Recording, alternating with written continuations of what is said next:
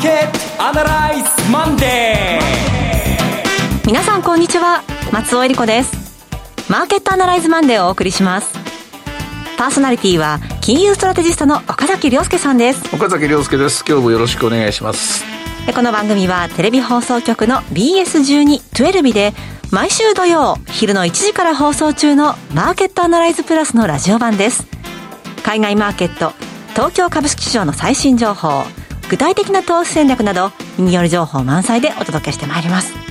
さて先週がね祝日でお休みだったので、はい、えー、番組の放送としては2週間ぶりというふうになります。そうなんですね、えー、この間に FOMC がアメリカで行われて、はいあんまり大騒ぎしてませんけどもやはり大きな、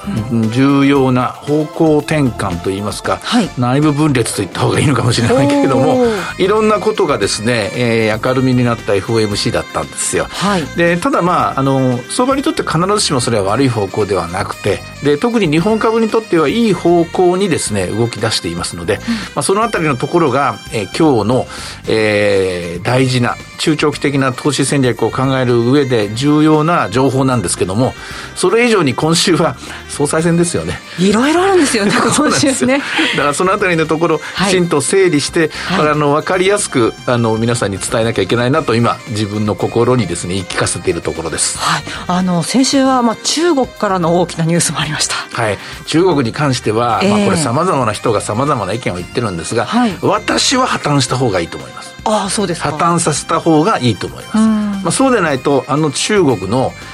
あの爆買い資本主義っていうのか暴走資本主義って言いますか怖いもの知らずっていうか恐れることが何もない型経済っていうやつですね。経済っていうのはリスクがつきものなんですけども、はい、あのリスクを感じない、え、感じなまま突っ走ってる中国経済にとってはやはりまあ、小さな問題ですけどもあの破綻するとこうなるんだというものがはっきりした方が、うん、一個ずつ見えてた方が、えー、もちろんそれで成長力は落ちるんですけれども落ちるんだけれども健全な資本主義の形になっていくと思うので私はそういう意味では早く利払いのあの不履行が来ないかななんて思ってるんですけどね。いやいやねえまあそれはそれでまたいろいろインパクトが、ね、でもそれは解決方法あの仕方がありますけど、一番解決できないのはあの何も破綻が起きないまま延々と暴走列車が走り続けることなので。はいええ。それよりはこのこれぐらいで収まっておけばいいなと思ってマーケットを見ています、えー、今日はですね福眼経済塾のエミユルマズさんが番組の後半にご登場されます。どうぞ楽しみに。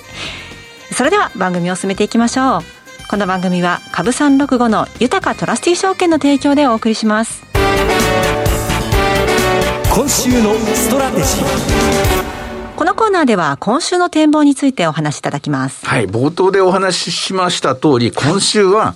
えー、デイトレとか、ウィークリートレードとか、まあ、短期的な、えー、売買を行おうと思っている人たちには、非常に不向きな一週間になると思います。はい。というのは、順番に言うと、まず明日、権利付き最終売買日がありますねと。まあ、今の相場だったら権利を取りに行こうと、買いから入ろうと、今日、明日というのは買いから入ろうという、そういうのが普通の入り方だと思います。で、その次水曜日に、あの、総裁選がありまして、はい、これ、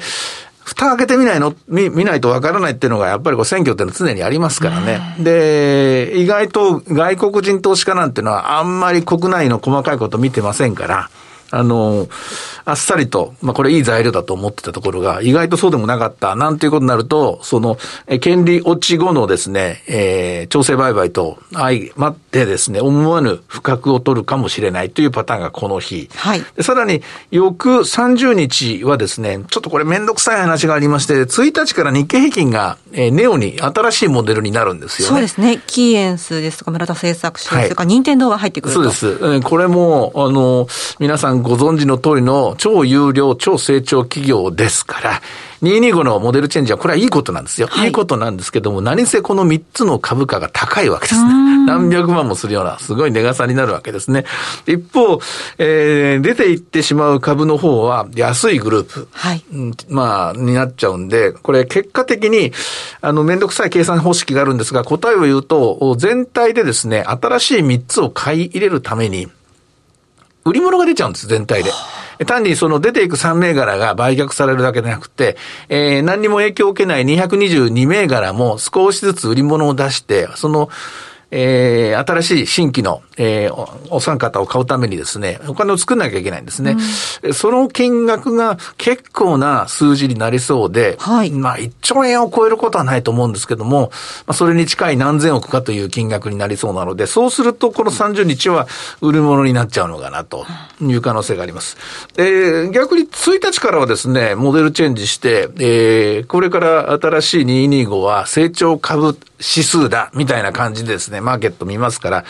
一応買ってもいいだろうというふうに、もう解釈されるんですが、この1日には日銀単価が出てですね、そうですね。こっちを見なきゃいけないということになりまして、はい、で、いろいろ、えー、こんがらがった話を七面倒くさく話しましたが、要は、行ったり来たりしてしまうギクシャクした動きになりやすいので、えー、デイトレ、ウィークリートレート的には不向きですと。ただし、えー、そうですね、うんと、2週間、3週間、あるいは1ヶ月、3ヶ月ぐらいのタームで考える人には、まあ、先週の続きでいいと思います。どうやら2万9000台は、まあ、しばらくの間買ってっていいのかなと。まあ、総裁選、あと衆院選、あと補正予算とかいろんなことが、あの、話されてますが、何よりも我々が一番喜ばなきゃいけないのは、うん、えー、金曜日からですか、緊急事態宣言もう開くでしょう。そうですね、30日で終わりそうだというふうに、ね、ことですよね。で、終わって、もちろん恐る恐るでしょうけども、少しずつ経済活動は復活していくでしょう。はい、日本の、えー、企業業績の方は、あ一応ですね、悪い方向には行っていませんし、アメリカのように直ちに金融政策が変更しなきゃいけないということもありませんし、何よりも、世界で最もまあ、えー、物価に関しては安定的に、うん、消費者物価の水準で言うと、先進国で最も安心してですね、見てられる形ですから、えー、企業の方も直ちにですね、人件費が上がるとか、もちろん、えー、卸売物価の方が上がってきてますから、不安材料もあるんですけれども、えー、遅れてる分だけ、うん、我慢してる分だけ日本企業の業績は安定的に、なおかつ株価の方は非常に割安な水準で推移している。とすれば、2万9000円ぐらいのところで、えー、買えば、えー、おそらく10%ぐらいの上昇ですね、3万2000円ぐらいまでの上昇っていうのは、半年ぐらいの中では十分見通せるかなと。そういうような展開にあると思います。えー、今週に関して言うと、気長に根気強くマーケット見てもらえばいいかなと思います。はい。えー、それから今日冒頭にあの FOMC、うん、内部分裂なんて言葉も出てきましたけれども、はい、改めて先週振り返って、何が起きてたんでしょうか、えっとね、この半年の間に、あの、FOMC で一番の関心事はですね、SEP と言われているサマリー・オブ、えっと、エコノミック・プロジェクションっていうのがあって、18人のメンバーの見通しがあるんですけども、はい、まあこれ、えー、18人中ですね、6ヶ月の間に、えー、17人が見通しを変更したんですね。はい。で、たった一人見通しを変更しない、ずっと金利はゼロのままでいいと言い続けてる人が一人だけいるんですけども、ええ、多分これはブレイナードさんだと思うんですけども、はい、前から言ってるハト派原理主義みたいな人で、雨が降ろうが、槍が降ろうが、経済が何があろうが、データがどんなものが出ようがハト派という人は、世の中には確かにそういう人はいると。でも残りの人たちは、え全部、やはり若干変えたと。で、中には、えー、この半年の間にですね、4回もの利上げをすべきだと。つまり1%利上げをすべきだというふうにですね、半年前は、えー、ゼロだった人が1%まで上げるという人が2人出てきます。で、まあ、採用、こんな形で、まあ、ハト派だとか、タカ派だとか、中立派だとか、みんな好きなこと言いますけども、FOMC のメンバーは、これやっぱりまあ意見変えていきますからね。はい、この半年の間のアメリカ経済やっぱり動いたんですよ。動いて修正を迫られてるんです。まあ結果的にタカ派と言われてますが、当然、その利上げを視野に入れていかなきゃいけないんです。だけど、えー、長期金利はさほど上がっていません。なぜ上がって、さほど上がってないかっていうと、理由は二つで、一つは、前回、え2014年からテーパリング始まるんですけども、10年から始まった時も、えー、FOMC のメンバーは、えー、かなり、えー、早期の利上げみたいなものを予想してたんですが、実際には翌年2015年の12月に1回目、さらに2回目は2016年の12月ということで、非常に我慢して我慢して利上げをゆっくりゆっくりやったという、その実績があるから、今回も同じだろうと思っています。しかし、この2015年、16年の利上げを主導したのは、ジャネット・イエレン前議長であって、で、なおかつ、あの時代というのは、実は、えー、例えば、GDP に関して言うと、せいぜい上がっても3%。インフレ率に関して言うと、せいぜい上がっても2%まで。で失業率はまだ6%台ですから、今と比べれば相当まだまだ緩い状態にあったわけです。今はというと、若干下方修正されて、されましたけども、今年も6%ぐらいの GDP で、で、なおかつ、インフレ率については、うん、PCE で見ても4%弱の数字だし、失業率は5.2%まで下がってますから、かなりタイトになってるので、環境が全然違うんですね。環境が全然違うんだけれども、あの時うまくいったから今回もうまくいくはずだと。というか、期待ですね。うまくいってほしいと、金融市場は見ています。で、もう一つ、あの時と今と全然違うのは、あの時はなんだかんだ言って長期金利がですね、相当高かったんです今と比べると。はい、3%前後、3%はなかったかな ?2% 台だったかな今、上がってきましたけど、まだ1.4なんですよね。で、見てみろと。債券市場が大丈夫だと言ってるじゃないかって言うんだけど、うん、債券市場は今 FRB に完全に牛耳られちゃってるんですね。あの時代は2013年から14年、15年っていうのは FRB が22%ぐらいしか債券をえー、ホールドしてなかったんですけども、今30%ついに超えてきちゃったんですよ。はい、これは日本でもそうなんですけども、これだけ3割のゾーン超えてくるとですね、動きたくても動けない、上がりたくても上がれない、自由がむしむしろ債券市場にはないんですよ。うん、で債券市場の人間は、もはやもう FRB に飼いならされた、まあ猫のようにですね、えー、言う通り動いてますから、まあ債券市場に自由度はほとんどないと見た方がいいと思います。となると、これは、思わぬ展開が起まっている可能性があるぞと。思わぬ展開というのは、前回の、え、あの、テーパリングの話を私はもうこのラジオで何回も詳しくお話したと思いますけども、前回のテーパリングは今回のテーパリングにおいては参考にならないと私は結論付けています。でそういう意味ではアメリカの株式市場は、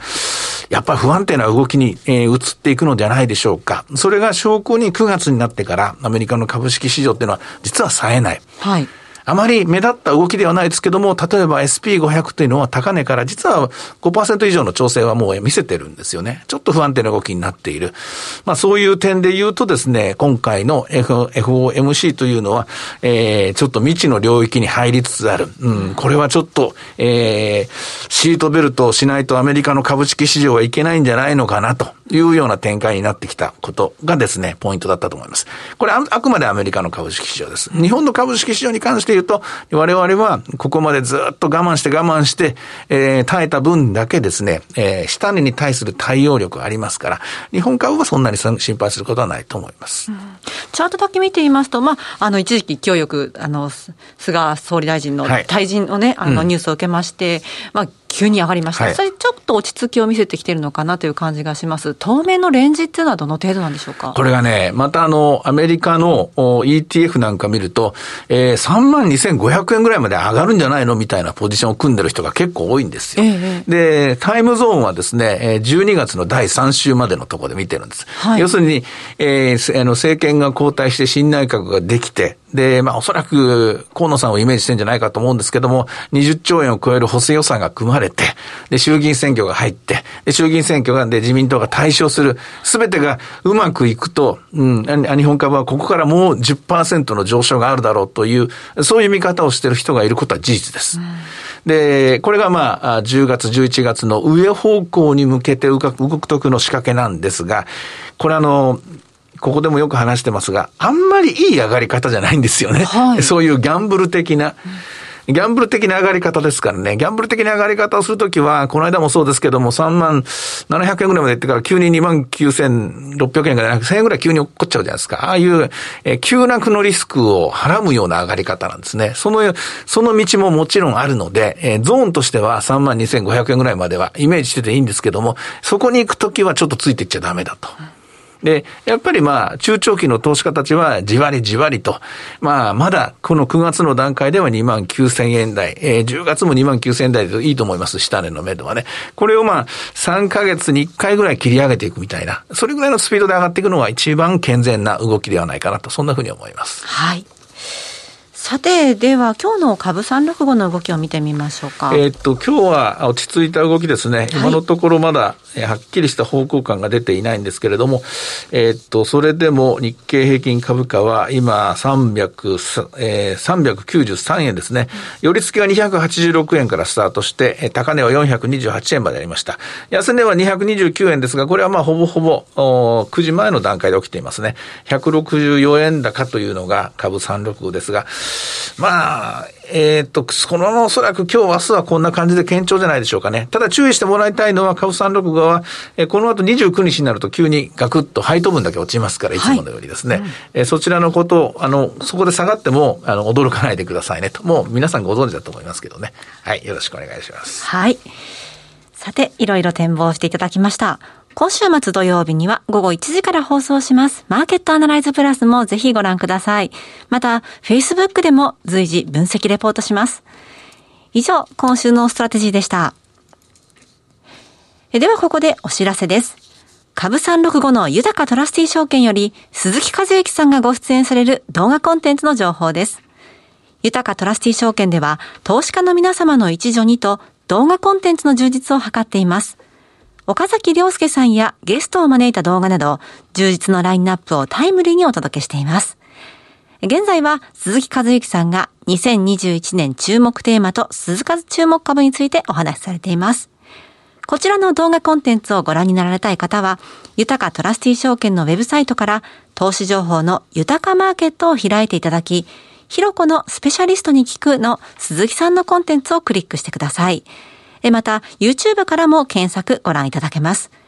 アーカイブも充実していますので、岡崎さんのコンテンツなどもご覧になっていただきまして、アンケートにもぜひお答えいただければと思います。さあ、今すぐ、豊かトラスティ証券の YouTube チャンネル、豊か TV を検索。以上、株365の豊かトラスティ証券から動画コンテンツの情報でした。フォロワーアナライさて、今週のこのコーナーでは、福眼経済塾のエミン・ユルマズさんに、株式市場と商品市場の見通しというテーマでお話を伺ってまいります。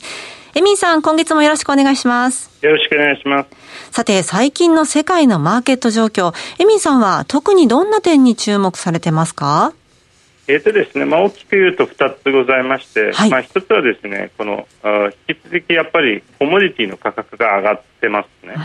でこれはあのブルームバーグコモディティ指数はあもうかあの過去5年間で最も高い水準、まあ、99まで来ているのではい、で実際これあのパンデミック直前で80だったんですよ。ええだからそれに比べるともう25%も上昇しているとで原油も再び上昇に転じてまして特に今ヨーロッパで今後あの冬エネルギー危機になるんじゃないかというふうに言われてるんですね。はい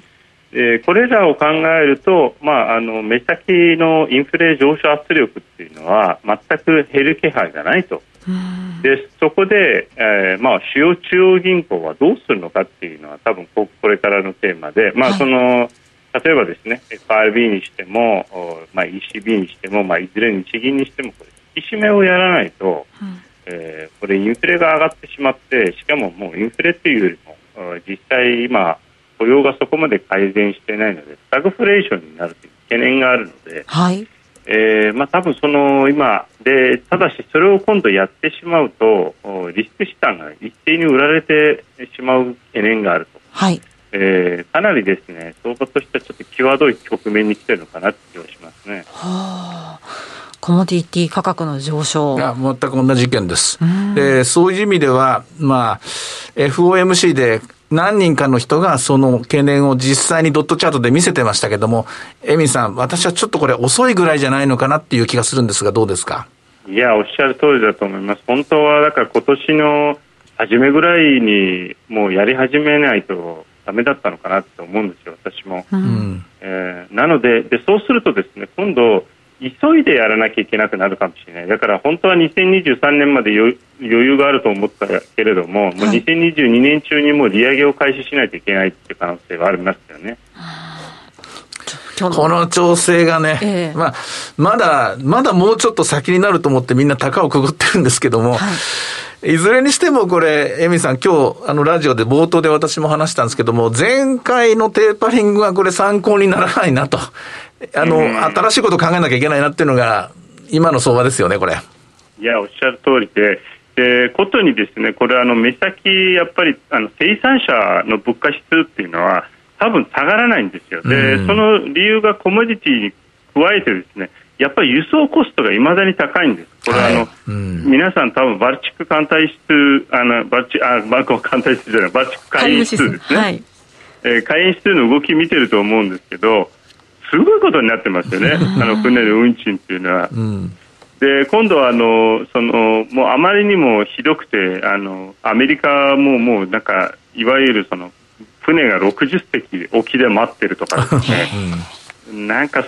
もう結構なこのサプライチェーンがぐちゃぐちゃになっててですね、うん、しかもあのいろんなところで今までやってこなかった投資、うん、まあ、あのいわゆるその、まあ、設備への投資だとかですね。あの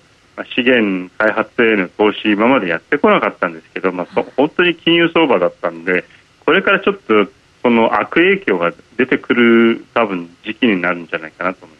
す。ね。なるほど。そういった中、日本株は今後当面いかがでしょうか？あの日本株はですね、ええ、これはあの、えー、2つ実はですね強い、まあ、1つはその、まあ、政局の動きで、まあ、あの新しい政権をの、まあ、期待って上がってるんですけどもう1つはですね実はもう日本の今、ワクチン接種率っていうのはアメリカ超えたんですよね。はい、でそう。でこれあの、ワクチン、日本、しかも遅めに打ってるので、うん、ワクチン打った直後にも、今、多分日本でも感じられると思うんですけど、まるでコロナが消えたんじゃないかっていう時期があるんですよ、半年ぐらい。はい、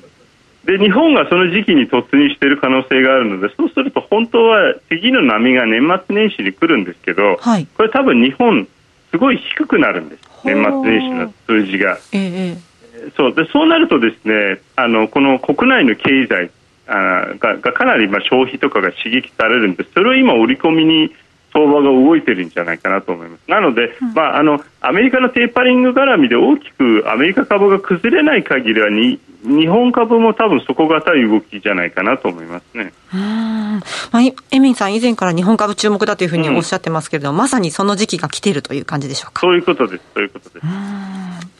ただ、中国の話っていうのは、これ、延々とくすぶり続けそうですよね。